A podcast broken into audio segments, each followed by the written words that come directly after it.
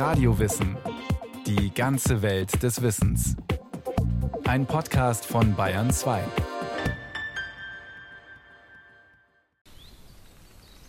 So, da jetzt alle zusammen sind, also wir werden uns jetzt erstmal den Tüpfelsumpfhühnern zuwenden.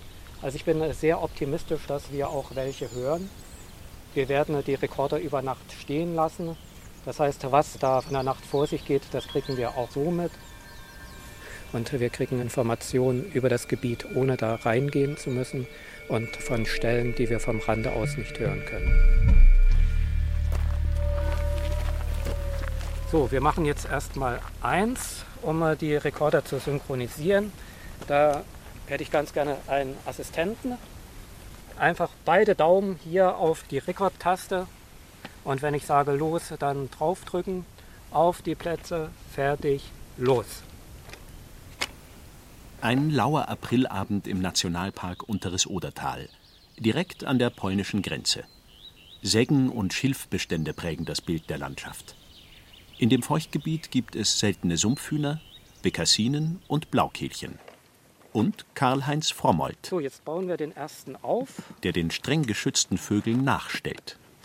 Vielleicht mal jemand ein Stativ mitbringen.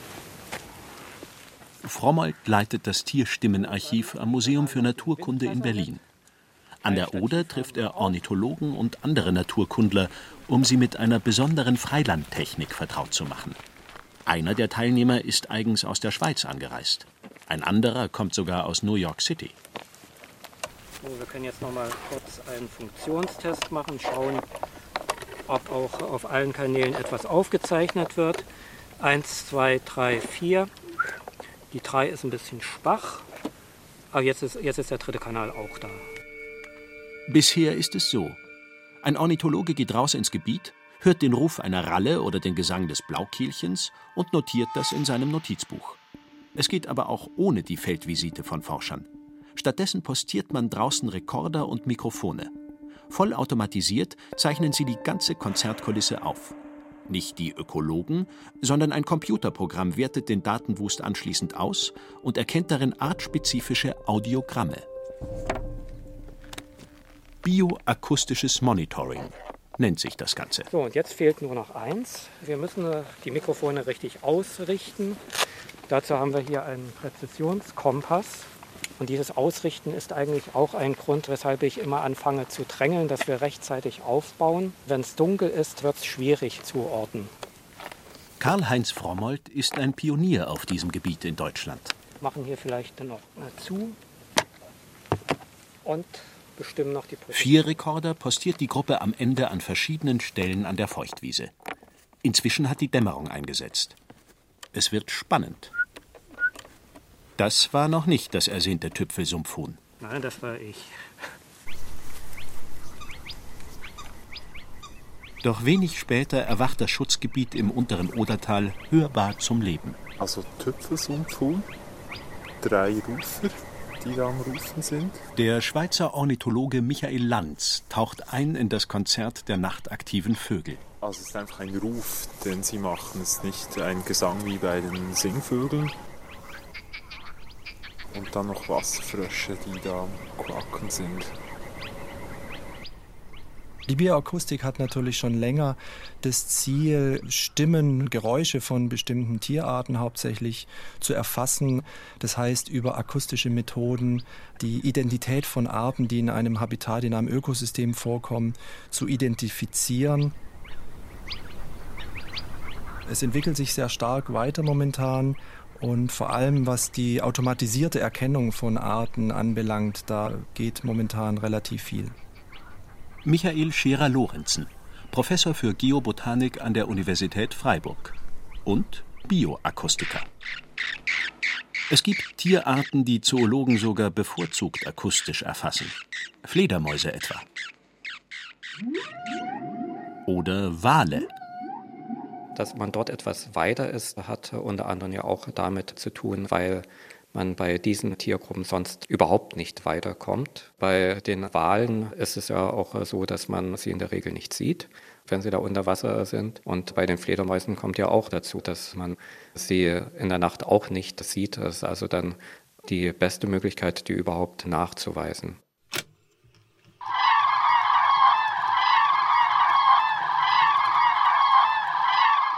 Bereits mit Entwicklung der Magnettonbandtechnik gab es die ersten Versuche.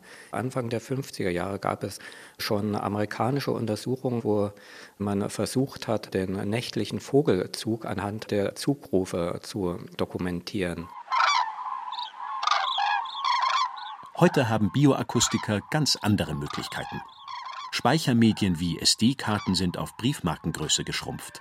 Rekorder wurden in ihrem Energieverbrauch optimiert. Dadurch laufen die Geräte länger.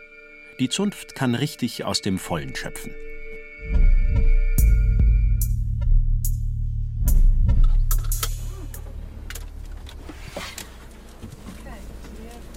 Weiter geradeaus. Vom Nordosten in den Südwesten Deutschlands. Sandra Müller und Lisa Anhäuser sind mit einem Bus auf der Schwäbischen Alb unterwegs. Im Staatswald Reutlingen, rund 50 Kilometer südlich von Stuttgart. Hier wahrscheinlich. Hier rechts rum. Oder warte. Wissen Sie, wo es lang geht? Wo wir jetzt hinaus? Wir wollen zur 17. Ochsengarten heißt das Waldgebiet. Eher ein Irrgarten. Dichte Eichen- und Buchenbestände wechseln einander ab. Ein Waldstück, das auf ihrer Karte als weißer Punkt markiert ist. Das bedeutet, noch nicht erledigt. Das sind die Rekorder. Kommen jetzt Batterien ran. Acht Stück. Lisa Anhäuser und Sandra Müller gehören beide zur Arbeitsgruppe von Michael Scherer-Lorenzen in Freiburg. Auch die steigt jetzt in die Bioakustik ein. Mit einem Projekt, das es in diesem Ausmaß noch nicht gegeben hat. Weder in Deutschland noch anderswo in der Welt. Wir laufen jetzt direkt auf eine kleine Wetterstation zu. Ist eine eingezäunte Wetterstation. damit das Wild nicht reinkommt. Gleich 300 Rekorder haben sie aufgestellt. Nicht nur in Wäldern, sondern auch in Wiesen. Und nicht nur auf der Schwäbischen Alb, sondern auch noch an zwei Stellen im Osten Deutschlands. Im Nationalpark Hainich bei Jena und im Biosphärenreservat Schorfheide-Korin. Den Kabelbinder festziehen. Die Rekorder stecken in regendichten grauen Plastikkästen, groß wie Schuhkartons. So, wartet. Er hängt jetzt an der Nordostecke des Zaunes in ungefähr zwei Meter Höhe. Und nach Süden hoch, den kleinen Hang hinauf, legen wir dann gleich die Strecke, wo wir dann die Testaufnahmen von machen. Dann messen wir zwar jetzt die Strecke ein, Lisa. Mit den Wald- und Wiesenrekordern betreiben die Freiburger Soundscape Ecology. Scherer Lorenzen übersetzt das mit Ökologie der Klanglandschaften. Diese Klanglandschaft, die ist dann eben zusammengesetzt aus natürlichen Geräuschen. Biophonie sagen wir auch dazu. Das sind also dann die Stimmen von Tieren zum Beispiel. Dann gibt es aber auch natürliche Geräusche, die von der ja, unbelebten Welt kommen, also Wind, Wellen, Wasserrauschen. Und schließlich gibt es natürlich auch noch menschengemachte Geräusche, was man dann auch als Anthropophonie bezeichnet. Wir müssen noch mal uns verbinden, den Sender und Empfänger. Unser Ziel ist momentan, dass wir ein komplettes Jahr an allen 300 Standorten, die ausgewählt worden sind, alle zehn Minuten für eine Minute eine solche Tonaufnahme machen. Deswegen kommen auch die großen Datenmengen zusammen. Senden wir hier die Töne von und es wird ziemlich laut und auch hochfrequent nachher. Also bis 20 Kilohertz. Und da wir dicht daneben stehen, tragen wir jetzt Ohrstöpsel. um dann zu schauen, wie verhält sich diese Klanglandschaft über das ganze Jahr hinweg, aber auch über den Tag hinweg. Noch 20 Sekunden. Unsere Idee ist eben, diese Klanglandschaft als Ganzes zu erfassen, um zu schauen, ob sie Indikator sein kann für die biologische Vielfalt. Wie steht es um die biologische Vielfalt eines Ökosystems? Und los.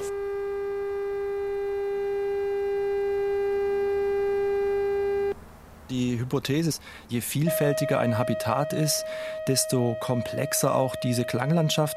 Man könnte damit feststellen, ob sich in einem Habitat, in einem Ökosystem Veränderungen vollziehen, wenn wir mit ja, solchen Methoden solche Ökosysteme beobachten, ohne dass man jetzt relativ zeitaufwendig ins Gelände geht und alle Pflanzen- und Tierarten einzeln erfasst, was man in vielen Fällen einfach nicht machen kann. Aktuell kann man sich auch vorstellen, dass im Rahmen des Klimawandels natürlich Veränderungen in Ökosystemen sehr dramatisch ablaufen. Neue Tierarten wandern ein und sowas könnte man über so ein akustisches Monitoring zum Beispiel ja auch erfassen. Ja, und das wiederholen wir jetzt noch viermal, um eben zu sehen, wie sich die, die Lautstärke der Signale über die Entfernung reduziert, damit ich nachher bei meiner Auswertung weiß, aus welcher Entfernung ich überhaupt noch Aufnahmen bekomme auf das Mikrofon. So, jetzt können wir wieder runtergehen. Die Orte für das Pilotprojekt sind mit Bedacht ausgewählt. Es sind sogenannte Biodiversitätsexploratorien, eingerichtet von der DFG, der Deutschen Forschungsgemeinschaft. Gebiete, in denen eh schon Langzeituntersuchungen laufen. Wie unterscheiden sich Wildblumenwiesen und Weiden in ihrer biologischen Vielfalt? Wie Naturwälder und Forsten? Hier klinken sich die Freiburger bewusst ein. Es gibt eben Arbeitsgruppen, die arbeiten über Fledermäuse, über Vögel, über Insekten und von daher können wir diese Daten auch nutzen, um sie dann mit unseren akustischen Daten zu korrelieren und zusammenzubringen. Und das ist ja eine Besonderheit, die, glaube ich, weltweit fast einmalig ist. Es geht darum, an ausgewählten, ja, repräsentativen Ökosystemen sowas durchzuführen und diese Methoden zunächst einmal zu testen. Wie hört sich intakte Natur an und kann ich hören, wann intakte Natur sich verändert?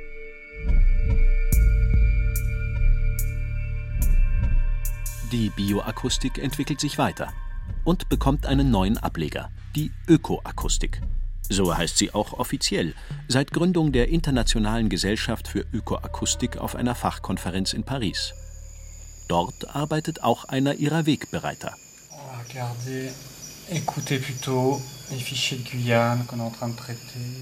Jérôme Sueur durchmustert Tonaufnahmen an seinem Rechner im Museum für Naturgeschichte in Paris. Das ist tropischer Regenwald. Eine Aufnahme aus Französisch-Guyana in Südamerika. Im Vordergrund, das ist eine Gruppe männlicher Schreipias, eine ganz charakteristische Vogelart. Man hört sie sofort, sobald man in den Wald kommt.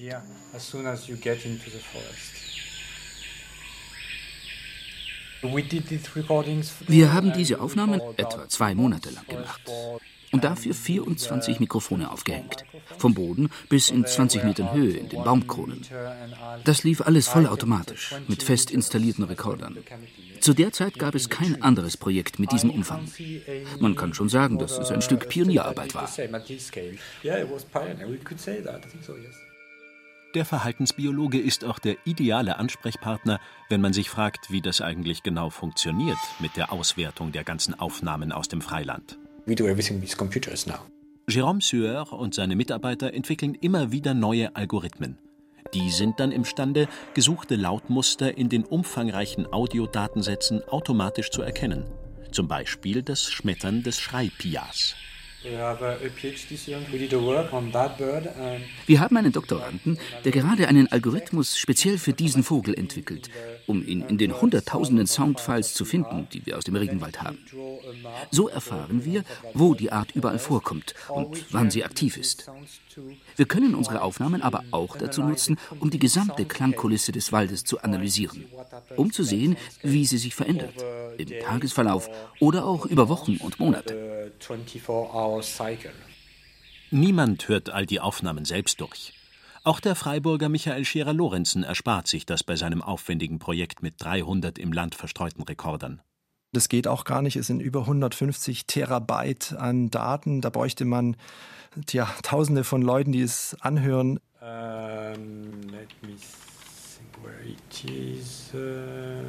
Lassen Sie mich sehen, wo es ist.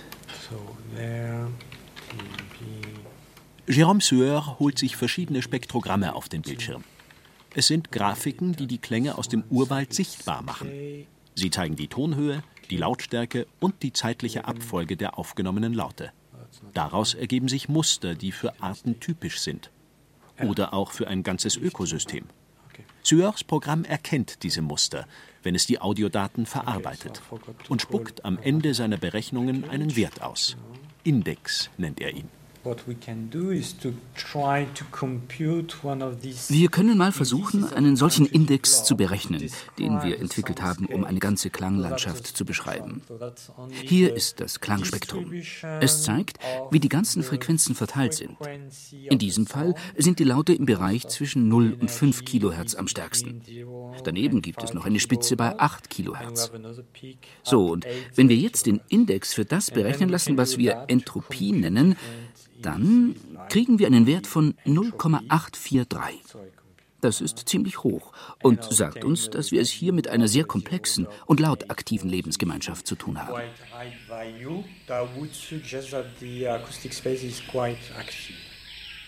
Sueur und einige Kollegen sind nach wie vor im Dschungel in Französisch-Guyana aktiv.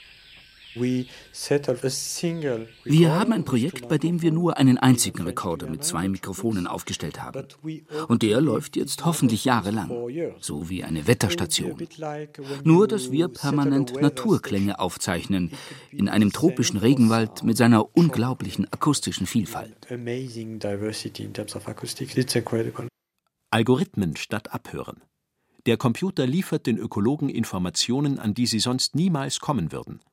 Noch ist die Zahl dieser Algorithmen für das akustische Biomonitoring überschaubar. Michael Scherer-Lorenzen. Es gibt einen sehr netten Übersichtsartikel von den Kollegen aus Frankreich. Das sind über 25 inzwischen, die bestimmte Aspekte des Klanges und deren Veränderungen erfassen. Das ist natürlich nur ein erster Schritt. Gerade auch für Jérôme Sueur, der davon träumt, komplexe Tierchöre in Einzelstimmen aufzulösen. We have to work wir müssen weiter an den Algorithmen und Indizes arbeiten. Es wäre gut, und das ist auch eines unserer ersten Ziele, wenn Sie uns sagen könnten, wie viele Arten es sind, die auf einer Aufnahme zu hören sind und zu welchen Gruppen sie gehören. Sind es Vögel, Insekten, Frösche oder Säugetiere? Wir arbeiten daran, aber so weit sind wir im Moment noch nicht.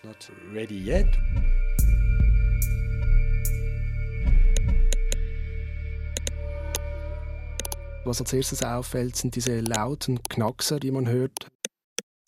Diese sogenannten Kavitationspulse entstehen, wenn sich Gefäße füllen mit Luft schlagartig.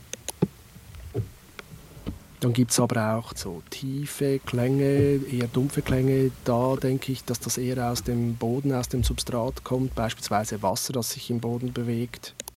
Auch Markus Mäder lauscht den Kundgebungen der Natur. Nur stammen sie nicht von Tieren, sondern von einer Waldkiefer aus dem Schweizer Kanton Wallis. Nadelbäume wie eine Kiefer geben zwar keine Lock- oder Revierrufe von sich, aber auch sie haben eine Art, sich auszudrücken. Die meisten Geräusche entstehen im Zuge der Transpiration, also des Wassertransportes in den Gefäßen. Äh, es kommt zu wenig Wasser aus dem Boden nach und dann reißt die Wassersäule und erzeugt Klickgeräusche, also diese Impulse, die eigentlich rein physikalisch sind und dann aber als akustisches Signal an der Pflanzenoberfläche ankommen. Die Klicklaute sind eine Art Wimmern. Die Bäume treibt es dazu, wenn der Boden austrocknet und ihre Wurzeln kaum noch an Wasser kommen. Das wurde schon vor Jahrzehnten entdeckt. Doch dann geschah lange nichts. Markus Mäder gehört zu den Wissenschaftlern, die die Bioakustik mit Pflanzen jetzt neu beleben und sagen, es lohne sich, auch bei ihnen genauer hinzuhören – der Schweizer forscht am Institut für Klangtechnologie der Kunsthochschule Zürich und leitet ein einzigartiges Forschungsprojekt. Dafür wurde eine Waldkiefer mit Körperschallsensoren bestückt, wie sie Materialprüfer verwenden. Die Geräte registrieren nun jeden Mucks, den der Baum macht.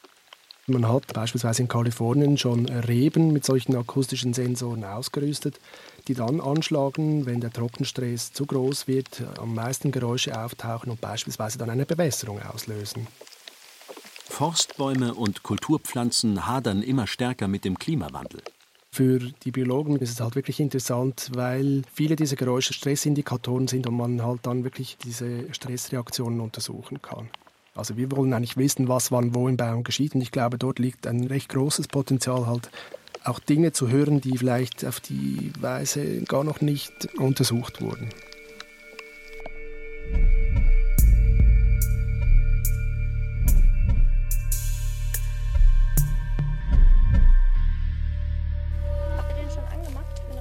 Nee.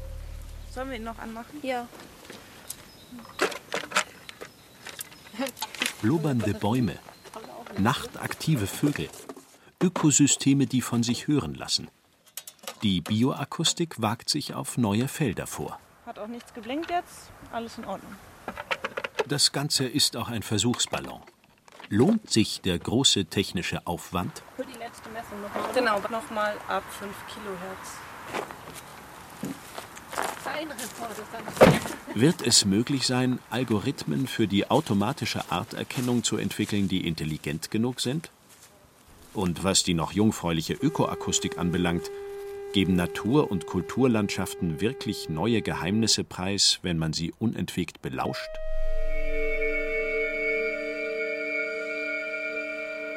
Diesen Beweis müssen die neuen Mikrobiologen erst noch antreten. Erfolgsgeschichten? Nein, haben wir noch nicht.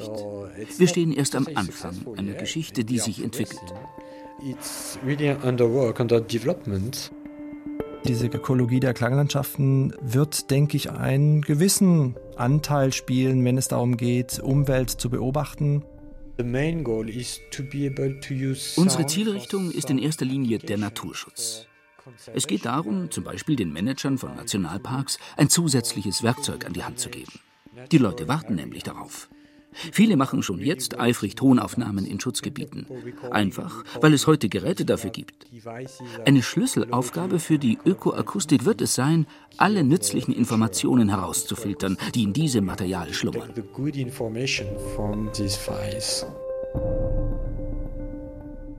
Es kann durchaus sein, dass irgendwann die Forderung kommt, ja, also bevor jetzt eine Baumaßnahme ist, dokumentiert auch akustisch die Umgebung. Gut, jetzt gibt es eigentlich nichts mehr zu besprechen. Jetzt packen wir ein und fahren zur nächsten Untersuchungsfläche. Sie hörten Lauschangriff auf die Natur. Akustische Überwachung von Ökosystemen von Volker Mrazek. Es sprachen Thomas Birnstiel und Peter Weiß. Technik Roland Böhm. Regie Martin Trauner. Eine Sendung von Radio Wissen.